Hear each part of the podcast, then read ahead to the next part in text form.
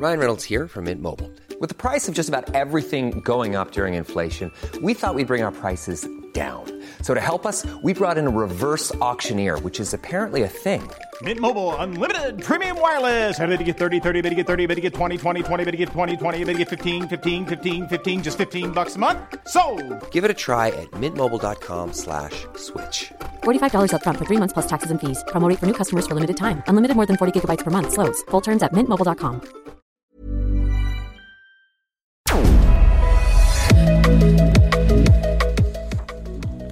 El presidente puso ya las primeras cartas sobre la mesa.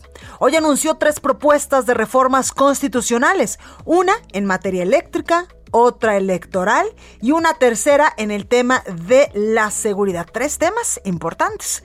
El presidente no quiere que la Guardia Nacional se eche a perder, por eso busca que pase incluso al ejército. Además plantea fortalecer la Comisión Federal de Electricidad y así, pues el usuario doméstico pagaría menos por la luz, dice el presidente. Con la reforma electoral pretende eliminar a los diputados y senadores plurinominales, reducir el dinero a los partidos y no quite el dedo del renglón, reformar al Instituto Nacional Electoral que para el presidente pues está reprobado.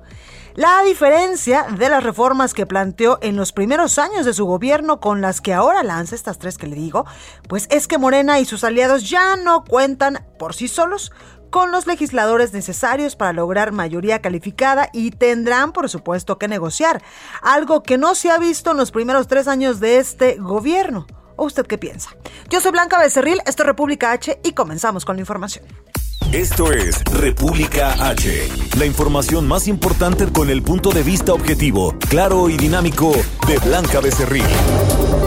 Reacciones. Marco Cortés, dirigente nacional del PAN, rechazó que la Guardia Nacional sea parte de la Secretaría de la Defensa Nacional, pues considera que sería peligroso y lo mismo sucedió en Venezuela. La Universidad de Innsbruck identificó restos de Josivani Guerrero de la Cruz, uno de los normalistas de Ayotzinapa desaparecidos en el 2014. Corresponden a un hallazgo hecho en una barranca de Cocula, esto en Guerrero.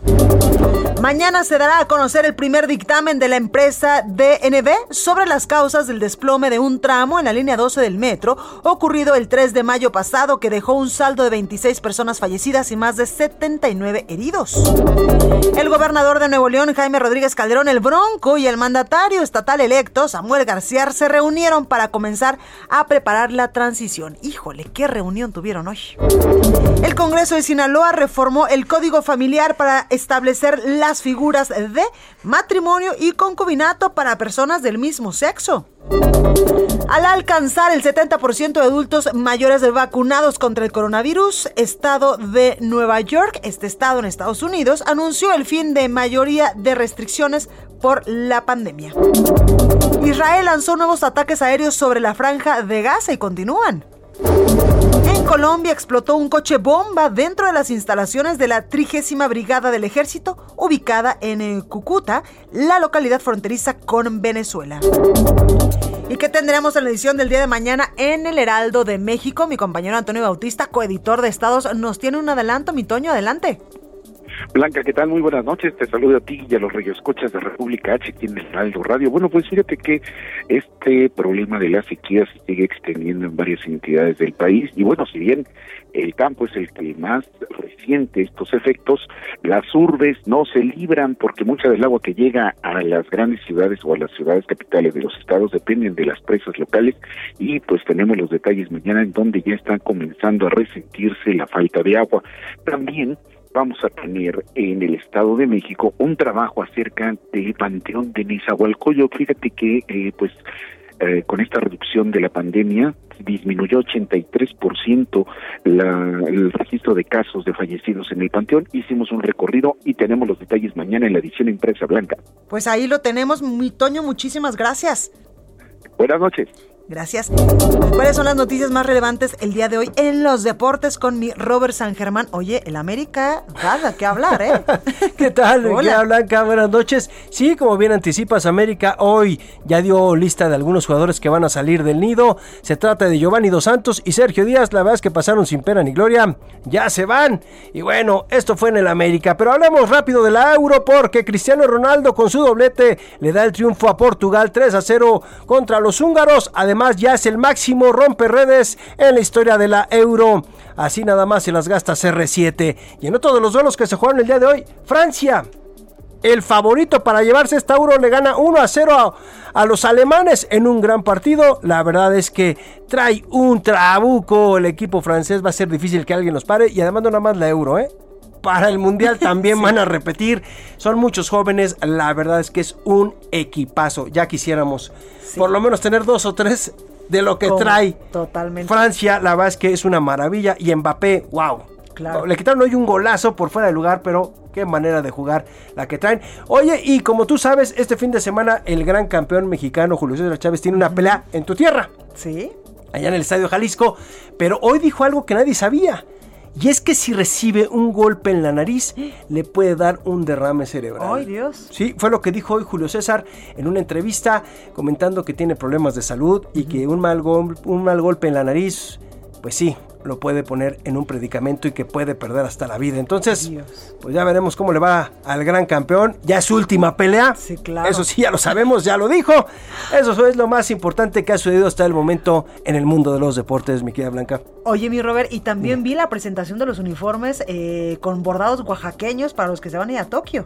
Sí, Hoy sí. anduvo por allá el gobernador y su esposa. Sí, fue con esto. Este fue, fíjate, eso lo hace la marca que los viste. Y lo hicieron por medio de una votación en redes sociales. Wow, Y ganó ese bordado. qué increíble. Sí, Pues sí, sí. orgullosamente nos van a representar. Están bonitos. Sí. Están bonitos. Eh, la marca que los hace no es la primera vez que hace esto, sino, si no mal recuerdo, ya es el segundo ciclo que lo llevan con una votación para los cibernautas. Pues ahí lo tenemos, mi Robert. Muchísimas gracias. Gracias a ti. Gracias. Y vamos a información de la zona metropolitana. Vamos a las calles de la Ciudad de México y también del Estado de México con mi compañero Gerardo Galicia. Gerardo, adelante. Queda Blanca, excelente tarde y tenemos información importante en el Aeropuerto Internacional de la Ciudad de México. Se cumplen nueve horas de bloqueo en la avenida Capitán Carlos León. Son papás de pequeñitos con cáncer que se, que se manifiestan desde las 11 de la mañana en este punto. Están cerrando la circulación exigiendo medicamento para los tratamientos de los niños que padecen cáncer. Hasta el momento no se ha llegado a ningún arreglo. Llegaron representantes del gobierno federal para tratar de negociar con los manifestantes. Les eh, prometieron o les afirmaron que había un cargamento ya con medicamentos llegando desde Corea. Cuando piden las listas, mi querida Blanca, eh, descubren los padres de familia que son medicamentos que ya incluso han sido entregados, tienen fecha de entrega desde abril, desde marzo. Esta situación molestó aún más a los manifestantes que deciden permanecer en este punto. Así que si van a llegar al aeropuerto. Si tienen un vuelo programado, hay que salir con varios minutos de anticipación y la circulación también se ve muy afectada en el circuito interior entre Oceanía y el viaducto. Por lo pronto, el reporte seguimos muy pendientes. Gracias, Gerardo. Hasta luego. Hasta luego. Estás escuchando la información más importante de lo que pasa en el interior de la República. En República H, con Blanca Becerril.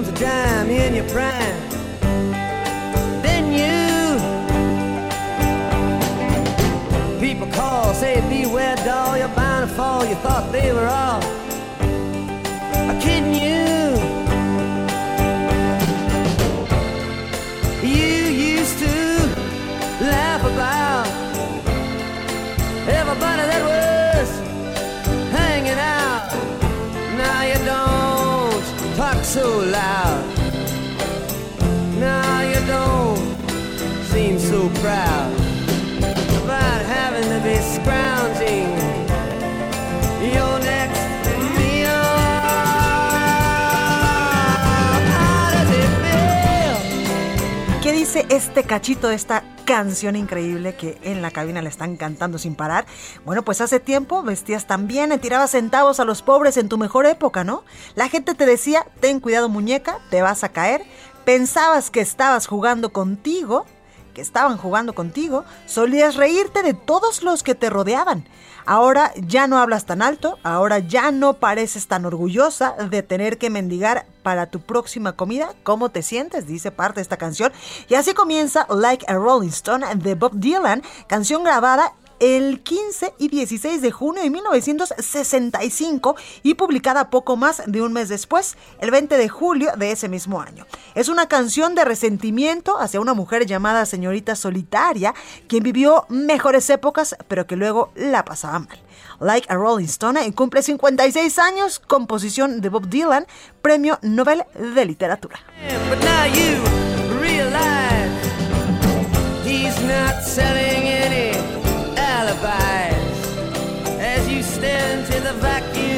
of his eyes and say, Do you want to make a deal?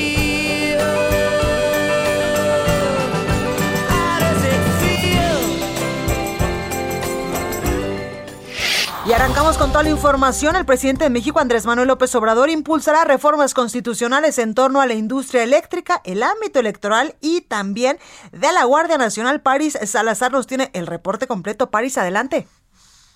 Buenas tardes, Blanca, amigas, amigos de Galdo de México. Sí, y es que esta mañana en Palacio Nacional el presidente Andrés Manuel López Obrador reveló que impulsará tres reformas constitucionales en lo que resta de su sexenio, la eléctrica, la la electoral y la de la Guardia Nacional. En la conferencia matutina señaló que esta reforma eléctrica se propondrá que la Comisión Federal de Electricidad tenga el 54% del mercado nacional y el 46% las particulares. Aclaró que ante la lluvia de amparo se requiere una reforma eléctrica para fortalecer a la Comisión Federal de Electricidad y garantizar que no aumenten los precios de la energía eléctrica. Escuchamos al presidente López Obrador. Una, que fortalezca a la Comisión Federal de Electricidad, porque durante el periodo neoliberal apostaron a destruir a la Comisión Federal de Electricidad para dejarle el mercado de la industria eléctrica a los particulares, sobre todo a las empresas extranjeras.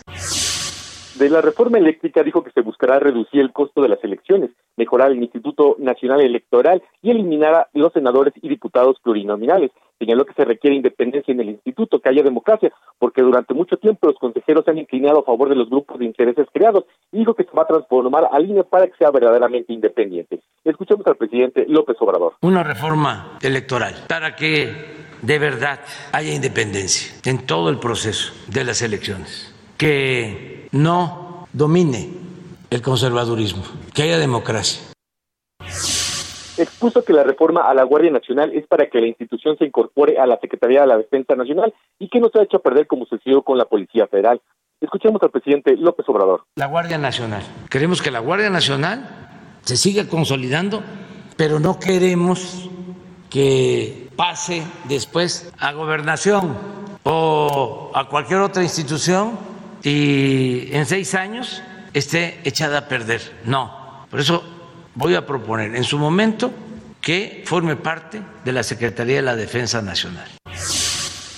El presidente estimó que a finales de este año podría aprobarse la reforma eléctrica, la reforma electoral en el 2022 y la reforma a la Guardia Nacional en el año 2023. Y también esta tarde el presidente López Obrador recibió a la gobernadora electa de Campeche, Laida Sansores, y al gobernador electo de Sonora, Alfonso Durazo. Este último en entrevista dijo que Sonora incrementará en 300% el número de policías estatales, ya que actualmente solamente tiene mil y que al finalizar su administración tendrán cuatro mil. Blanca, esta es mi información.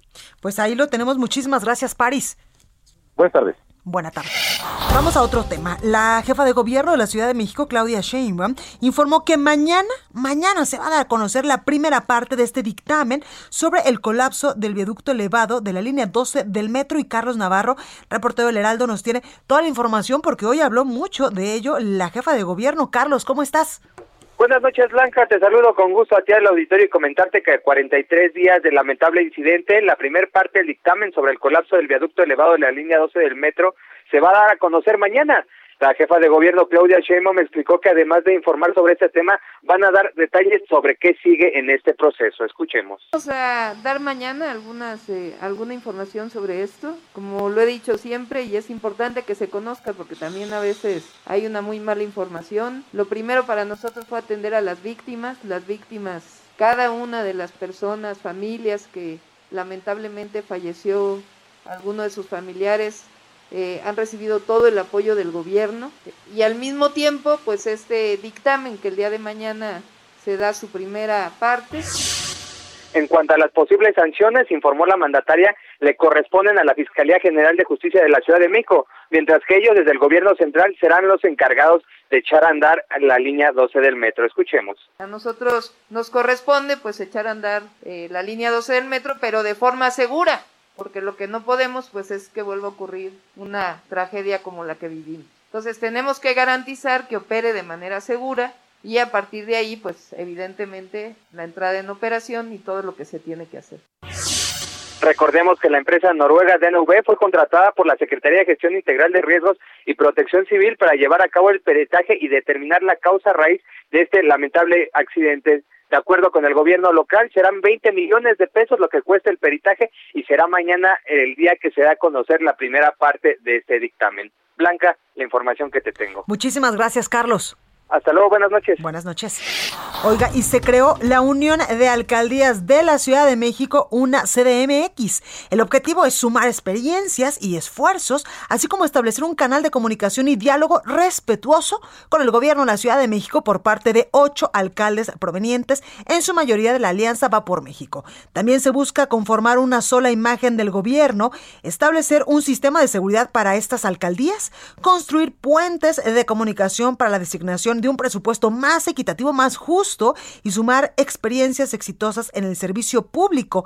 Este grupo está conformado por los siguientes alcaldes y las siguientes demarcaciones. Está Álvaro Obregón con Lía Limón, Azcapotzalco con Margarita Saldaña, Benito Juárez con Santiago Taboada, Coyoacán con Giovanni Gutiérrez, Coajimalpa con Adrián Rubalcaba, Magdalena Contreras está el alcalde electo Luis Gerardo Quijano, Miguel Hidalgo, Mauricio Tabe, Tlalpan Alfa González, a la espera de que se sume pues a estos acuerdos la alcaldesa electa de la alcaldía Cuauhtémoc, Sandra Cuevas.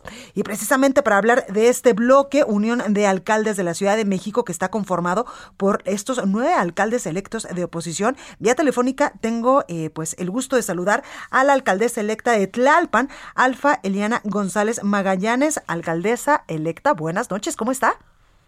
Hola, Blanca, un gusto, muy bien, muchísimas gracias, muy buena noche. Gracias por esta comunicación. Oye, pues cuéntame un poquito de esta unión de alcaldes de la Ciudad de México, en qué momento pues eh, se, se, se, les ocurre pues hacer precisamente esta unión para eh, pues tener mejores gobiernos y demostrar que se puede gobernar diferente.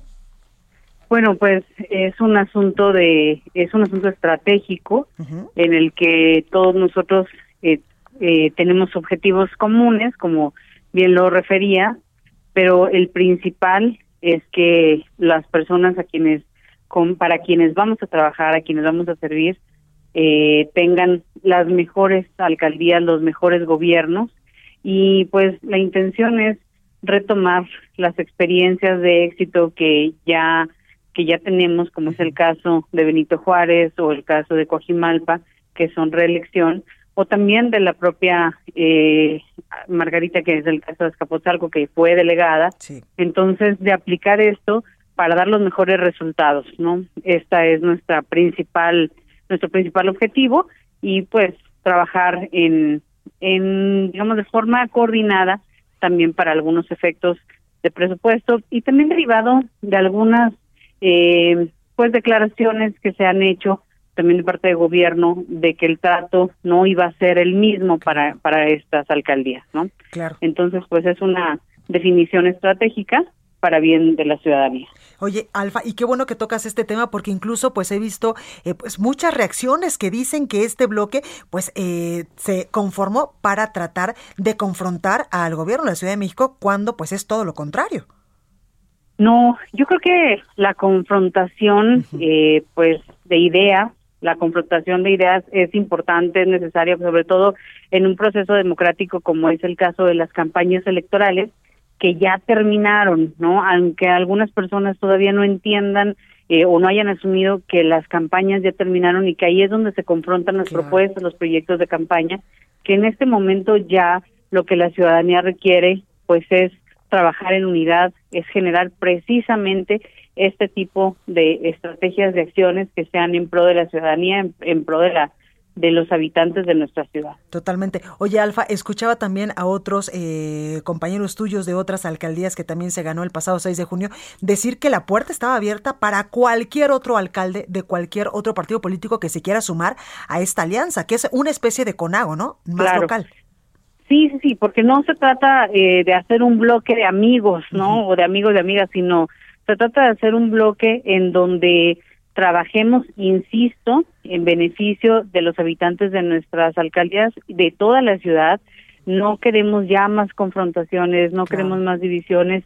Estas incluso imágenes que no fueron, eh, pues yo diría que no fueron muy gratas verlas, ¿no? De cómo se marca la polarización en la Ciudad de México, que estas son cosas en las que no debemos contribuir sino que ha- hacemos no solamente que las puertas están abiertas, sino que hacemos un llamado a que se sumen no solamente las alcaldías, sino también los diputados o diputadas del Congreso de la Ciudad o diputados y diputadas federales, porque ese es un tema que si bien la UNA, pues es la Unión de Alcaldías de la Ciudad de México, no eh, se está o se está dejando de lado que con quienes vamos a trabajar es el otro de los poderes, que es el legislativo, y pues tenemos que también trabajar de forma coordinada, insisto, para efectos de, presupuesto, pero también para efectos de las leyes que se pueden estar aprobando, pues en este periodo, ¿no?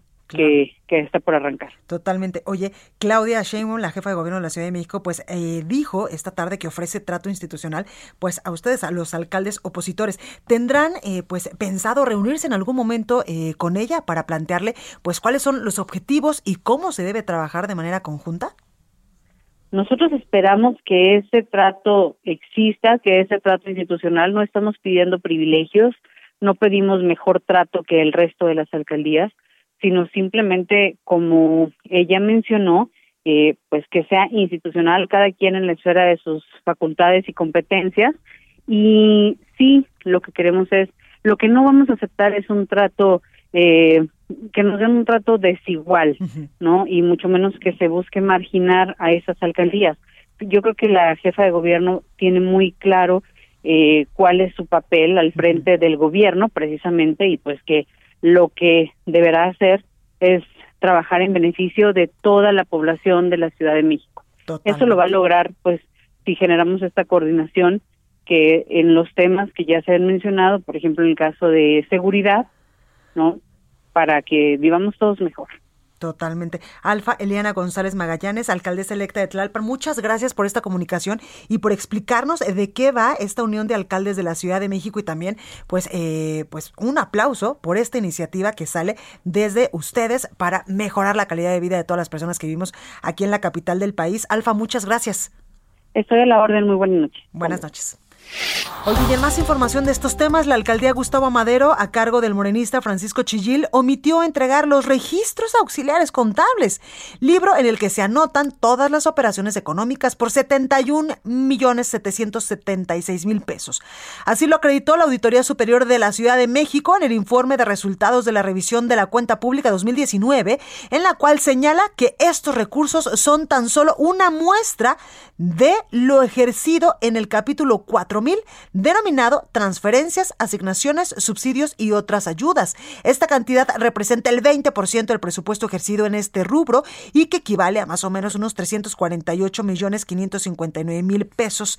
Esta omisión, por supuesto, incumplía y incumpliría pues la ley de austeridad, transparencia en remuneraciones, prestaciones y ejercicio de recursos de la Ciudad de México, que en su artículo 154 señala que la contabilidad de las operaciones debe estar respaldada por los documentos justificantes y comprobatorios originales. Ahí está la alcaldía Gustavo Madero a cargo del morenista Francisco Chillil, quien pues omitió entregar los registros auxiliares contables de este libro que yo le comento, de operaciones económicas por 71 millones 776 mil pesos.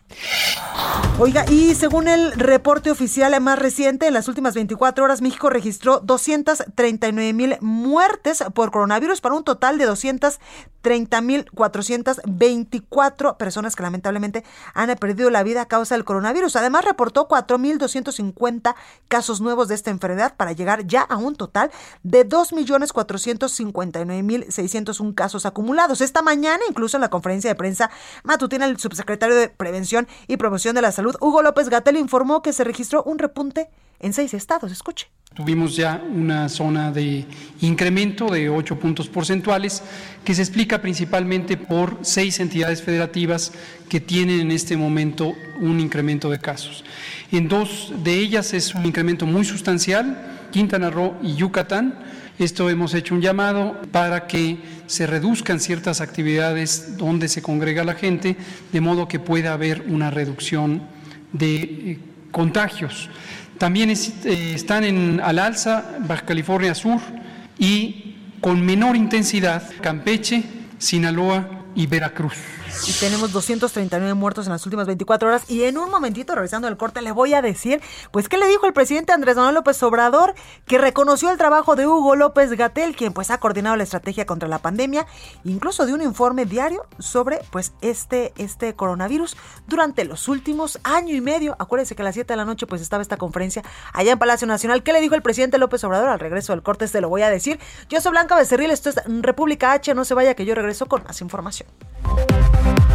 Continúa escuchando a Blanca Becerril con la información más importante de la República en República H. Regresamos. Estamos de regreso con la información más importante de la República en República H con Blanca Becerril, transmitiendo en Heraldo Radio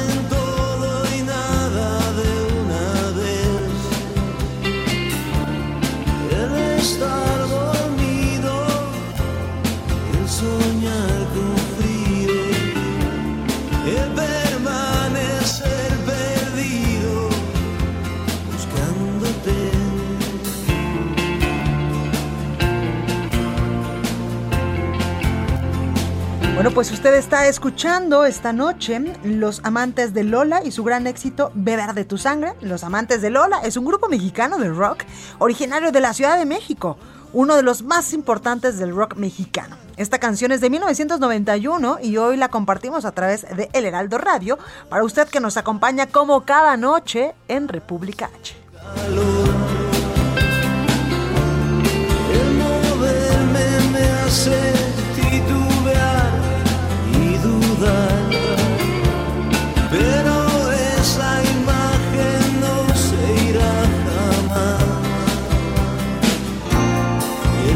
sun.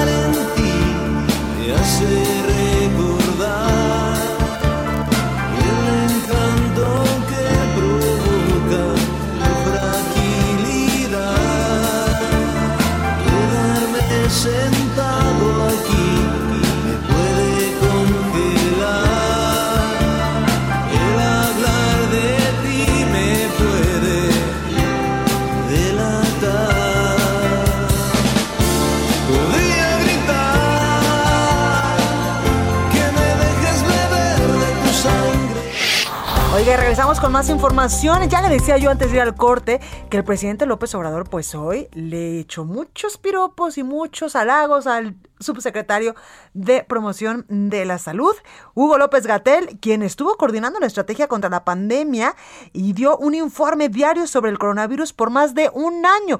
¿Qué le dijo López Obrador a Chiquito Gatel, dirían aquí? Escuche. se convirtió en nuestro maestro, orientándonos, informándonos, un hombre honesto, responsable, un ejemplo de servidor público. Le tocó a él enfrentar las situaciones más difíciles, la incomprensión de nuestros adversarios, La incomprensión, diría el presidente. Qué incomprensivos fuimos cuando el subsecretario en plena pandemia se fue a Oaxaca, ¿verdad? Y que no usó el cubrebocas. Y cuando andaba aquí en la Ciudad de México, en la Condesa, también sin cubrebocas, echando novio. En fin, lo que hay que escuchar. Oiga, después del intercambio de acusaciones en redes sociales entre el gobernador de Coahuila, Miguel Riquelme, y el titular de la Comisión Federal de Electricidad, Manuel Barlet, por el derrumbe de la mina en Musquis, hoy hubo nuevas declaraciones. Y es que ayer se agarraron con todo y la cubeta a través de redes sociales. Alejandro Montenegro, corresponsal del Heraldo en Coahuila, nos tiene la información. Alejandro, adelante. ¿Qué tal? ¿Cómo estás, Blanca? Muy buenas noches. Te saludo con gusto desde Coahuila. Bueno, pues con esta, eh, digamos, novela que han protagonizado Miguel Riquelme y, y, Barlet, eh, todo surge a raíz de una declaración que hizo la semana pasada el gobernador, donde decía que Barlet tenía responsabilidad moral por el tema de eh, esta trágica eh, historia que su, surgió en la mina de Musquis, donde desgraciadamente fallecieron siete trabajadores. Decía que él tenía eh, responsabilidad moral eh, debido a que la Comisión Federal de Electricidad recientemente bajó los precios a los que les compra el carbón a los pequeños productores y esto ha provocado que bueno pues ellos tengan menos recursos para invertir en el tema de seguridad y demás. Y bueno pues a raíz de eso es que surge esta contestación que hace primero Bartlett por sus redes sociales no donde señala que el gobernador también tiene eh, pues alguna responsabilidad por no haber evitado esta situación y bueno, pues a raíz de eso eh, comienza primero con las, la respuesta de, Riquelme a través de redes sociales y hoy en una conferencia de prensa que dio acá en Saltillo, en un evento que, que estaba protagonizando, que estaba presidiendo, bueno, pues ahí dedicó otros eh, entre 15 y 20 minutos más para hablar sobre este tema y bueno, pues reiteró su postura de eh, señalar a Bartlett por eh, esta responsabilidad que él le llama de carácter moral por el accidente y bueno pues volvió a decir lo mismo que el tema de eh, que se han asignado de manera equivocada las compras de carbón y bajar el precio es un tema que ha provocado coyotaje en, en, en, en, la región carbonífera de Coahuila y que esto ha provocado que no se tengan los recursos suficientes para eh, invertir en el tema de seguridad y mantenimiento de las minas. Señaló también eh, que esta, esta situación, el tema de la mina, las condiciones en las que se encontraba, ya se le habían di dicho a la CFE desde, la, desde el año pasado y no se hizo nada para eh, eh, pues evitar esta situación. Eh, también uno de los señalamientos que había hecho Barrett es que el gobernador de Coahuila tiene algunos intereses en el tema de la asignación de, de las minas, en la asignación hacia, algún, hacia ciertas empresas. Bueno, Riquel me contesta que no es así, que él el único interés que tiene en el carbón es en el que usa los sábados para hacer las carnes asadas, ahí un poco tirando no. de ironía. Y bueno, pues ahí está la situación. A raíz de esto, pues Barlet ya no ha contestado más. Sin embargo, pues ahí está el cruce de señalamientos que se hacen entre el gobernador de Coahuila y el director de la CFE y bueno, pues estaremos pendientes a ver si sigue surgiendo si, sí, información al respecto. Blanca. A ver si le siguen, dirías tú, en esta telenovela. Alejandro, muchas gracias. Muy, muy buenas noches. Buenas noches. Oiga, ¿y qué le parece si lo invito ahora a escuchar una entrevista a mi compañero Heriberto Vázquez acerca de una alianza estratégica entre Bonafón y Grupo Andrade? Te escuchamos, Heriberto, adelante. Así es, muchas gracias. Tengo la línea telefónica a David Munguía Mesa. Él es gerente nacional de Flota División Bonafont. Muchas gracias por tomarnos la llamada. ¿De qué se trata el proyecto de renovación de Bonafont? ¿Es algo que ustedes están promoviendo en este instante?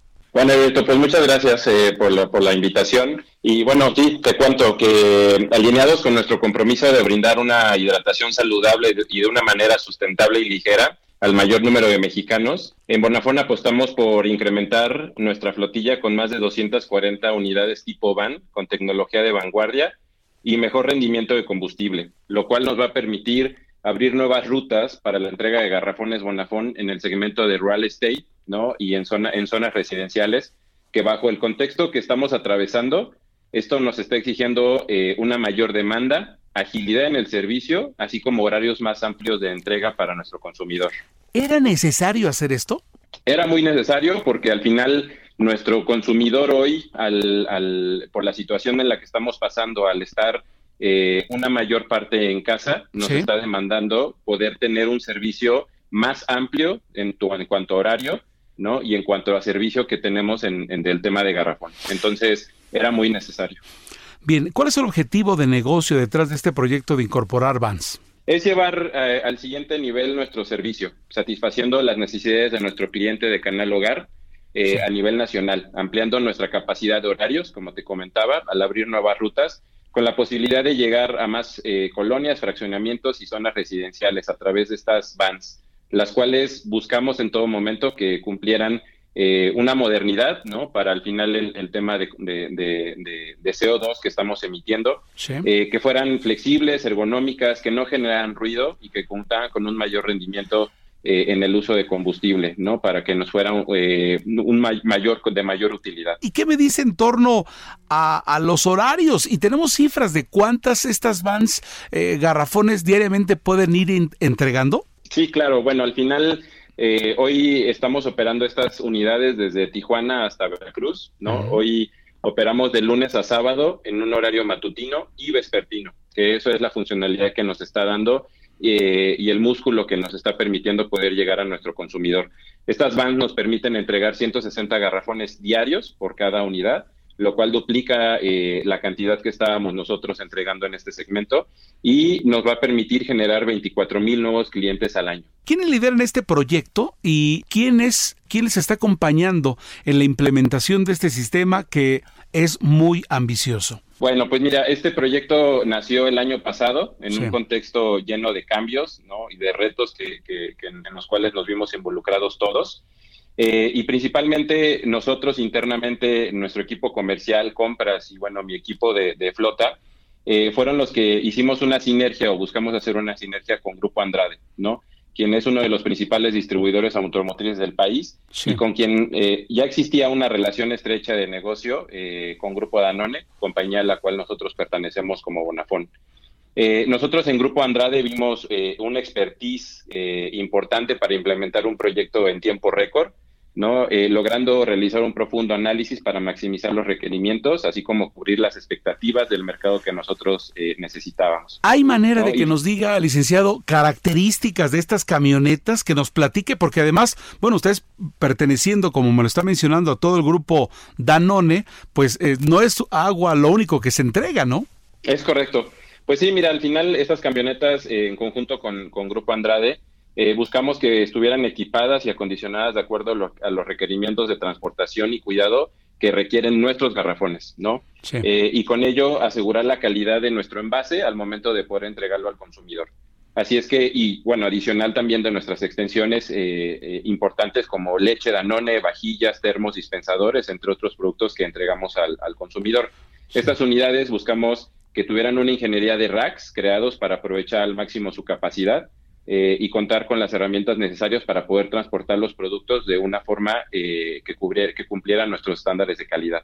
Y adicional, fueron acondicionadas con GPS y, equipos de, seguridad, lo cual nos ayuda a poder dar seguridad a nuestro colaborador, cosa importante y, primeramente que cuidamos, y después darle trazabilidad al producto que nosotros entregamos a través de estas unidades. Hemos hablado mucho acerca del impacto medioambiental a la hora de estar moviendo los productos. ¿Qué estrategias han implementado para mitigar este impacto? Pues bueno, al final te cuento que nosotros como grupo Danone tenemos una visión eh, interna que llamamos One Planet, One Health, eh, el cual eh, nuestro compromiso es cuidar de la salud de las personas y del planeta, ¿no? Lo que nos hace una compañía altamente comprometida con la sustentabilidad como parte de nuestro modelo de negocio y hemos enfocado en tres pilares principales este modelo. Uno de ellos es asegurar una economía circular en nuestros empaques, preservar eh, fuentes de agua y brindar acceso potable y segura a miles de personas en comunidades vulnerables y el cambio climático. En este sentido, al final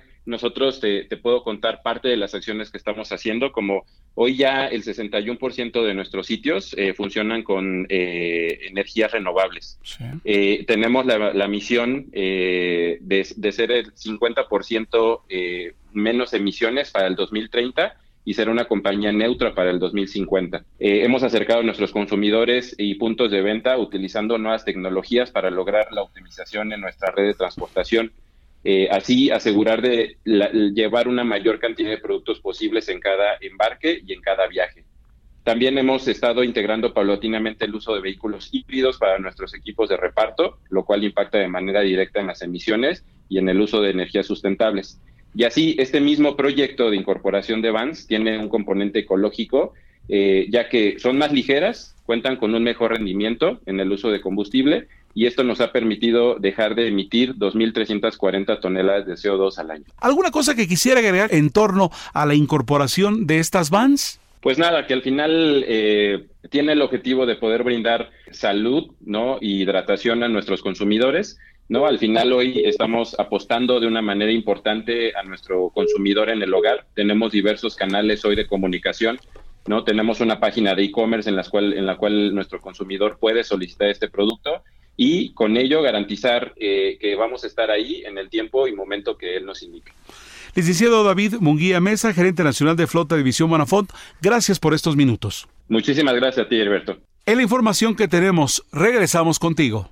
Muchísimas gracias, Heriberto. Y la Fiscalía General de la República confirmó la identificación del normalista de Ayotzinapa, Yosivani Guerrero de la Cruz. Diana Martínez nos tiene la información. Diana, adelante. Así es, Blanca, buenas noches. La Fiscalía General de la República confirmó la identificación del normalista de Ayotzinapa, Yosivani Guerrero de la Cruz, cuyo resto óseo fue encontrado en la barranca La Carnicería en Cocula Guerrero.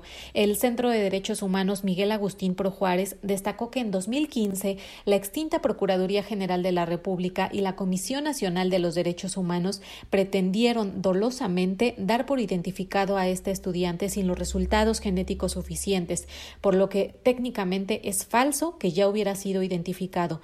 Eh, fue, fue identificado con una prueba de ADN nuclear y no de ADN mitocondrial como en aquella ocasión. Escuchemos a Omar Gómez Trejo, titular de la Unidad Especial de Investigación y Litigación para el caso Ayotzinapa. La Universidad de Innsbruck comunicó que la segunda identificación correspondiente al resto óseo anteriormente descrito pertenece al estudiante normalista Yoshivani Guerrero de la Cruz. El estudio de ADN nuclear que se realizó tiene una concordancia con sus padres, don Margarito y doña Martina, así como sus tres hermanos.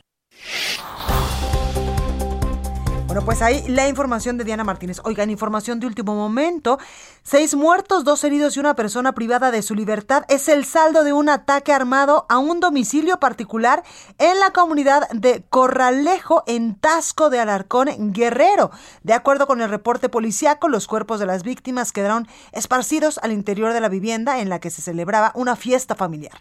Tras los hechos, la Fiscalía General del Estado informó que las víctimas fueron atacadas directamente por hombres armados esto, por supuesto, se está dando en estos momentos allá en Guerrero. Oiga, y hay información importante también. Acuérdese que, eh, pues en estos momentos anda por acá el secretario de Seguridad de Estados Unidos y Alejandro Hertz Manero, el titular de la Fiscalía General de la República, se reunió con Alejandro Mallorca, secretario de Seguridad de Estados Unidos, para hablar sobre la cooperación bilateral. También, pues el canciller mexicano Marcelo Ebrard se reunió con el secretario de Seguridad de Estados Unidos, donde plantearon la creación de mecanismos que controle migración. Y ya que hablamos de el otro lado de la frontera, pues se ha designado ya a un nuevo embajador de Estados Unidos en México y es Ken Salazar. El presidente de Estados Unidos, Joe Biden, anunció este martes de forma oficial la nominación del exsecretario del Interior, Ken Salazar, para fungir como nuevo embajador en México a reserva de que la Cámara Alta pues estadounidense lo ratifique próximamente. Él es abogado, tiene 66 años. Salazar fue secretario del Interior de Estados Unidos durante los primeros cuatro años de la administración del expresidente Barack Obama, del 2009 al 2013 y previamente pues ha sido electo senador por Colorado en el 2015, en el 2005 y en el 2009. Actualmente Salazar trabaja como abogado Además, pues él es de ascendencia pues latina y pues ahí lo tenemos. Él va a ser, si es que el Senado, la Cámara Alta estadounidense lo ratifica, será el próximo embajador de Estados Unidos en México y se va a llamar Ken Salazar. Tecnología, gadgets, redes sociales, tecno, tecno, con Barbacoin. Ya estás, padrino. ¿Cómo estás, ahijado? ¿Cómo estás, madrina? Muy bien, un saludo para ti, para toda tu audiencia. Y te presento Sergio López, editor de paréntesis.com. Antes yo te quería saludar, ¿cómo estás? ¿Ahora todo bien? Todo bien, todo bien por acá. Una semana llena de, de gaming. De eventos. Oye, cuéntame el evento de videojuegos más grande a nivel global. ¿De qué se trata? ¿Cómo se llama? ¿Dónde va a ser? Evidentemente vía virtual, ¿no? Así es, Vía Virtual es el E3, es esta feria de, de, videojuegos donde muchas empresas y desarrolladores van y muestran y presumen en lo que están trabajando. Este año, quien se lleva de cierta manera el, el evento, además de las cosas que, pudió, que pudo haber mostrado hoy Nintendo, fue Microsoft, particularmente con Xbox, porque justo lanzaron, o bueno, no es que lanzaron, pero anunciaron que van a fortalecer de manera importante un servicio que tienen que se llama Game Pass, que tú te dirás, bueno, ¿qué es eso? Pero es como un, vamos a ponerlo en términos así, pero es como un Netflix de videojuegos, es decir, tú pagas una mensualidad y tienes, y tienes acceso a una a un catálogo y a una biblioteca muy grande de, de, de, contenidos. Lo interesante es que dependiendo de qué, desde qué consola te conectes, es decir, una computadora, un celular o una consola de la marca, vas a tener acceso a estos mismos videojuegos y poder este, continuar con tus partidas.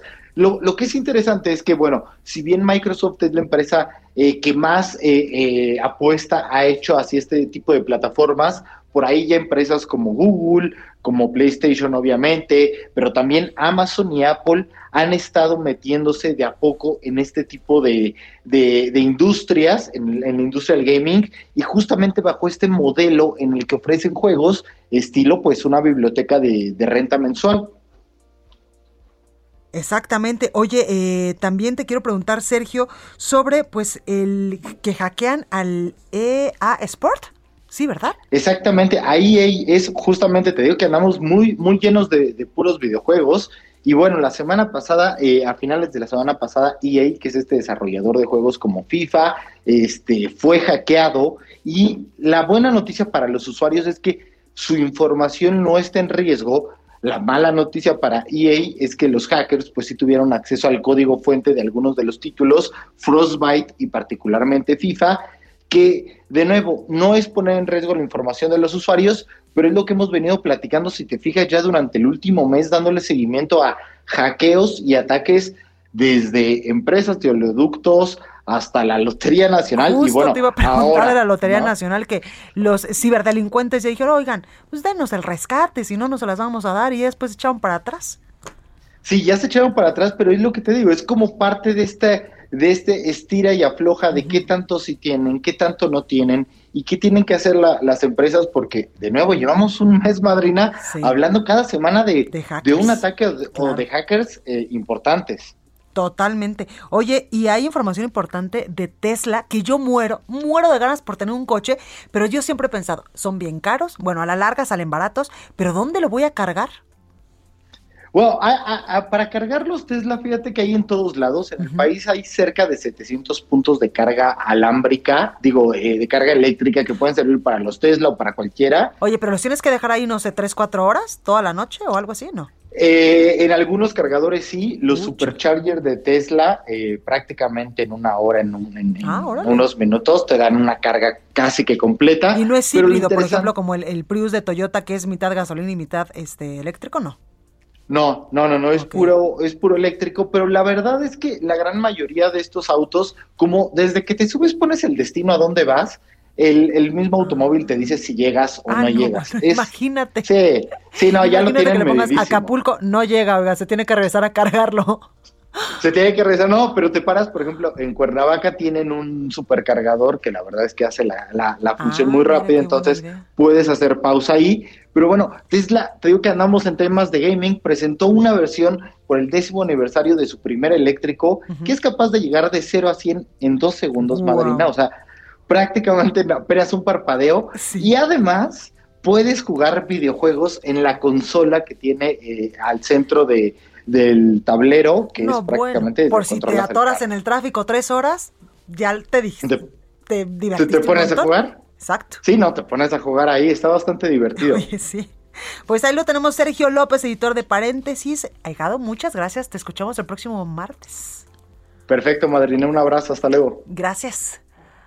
Bueno, pues hasta aquí este espacio informativo. Por supuesto que yo quiero dar las gracias a quienes hacen posible este espacio para usted, a quienes hacen magia, que es Gustavo Martínez en ingeniería, Emanuel Baracenas en la operación, Orlando Oliveros en la realización, Georgina Monroy en la coordinación de invitados y redacción y Ángel Arellano en la producción general. Yo soy Blanca Becerril.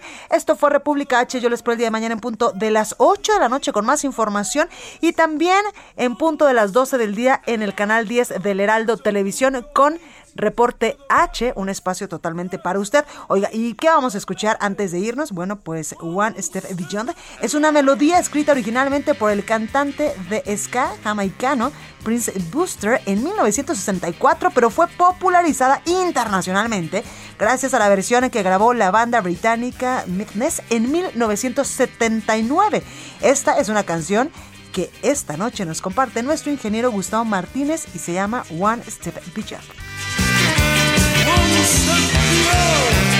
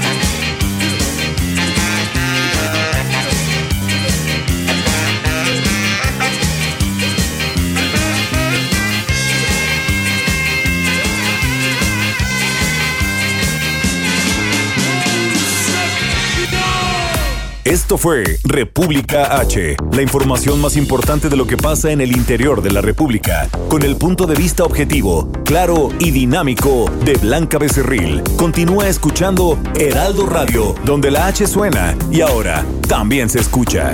Una estación de Heraldo Media Group. Heraldo Radio.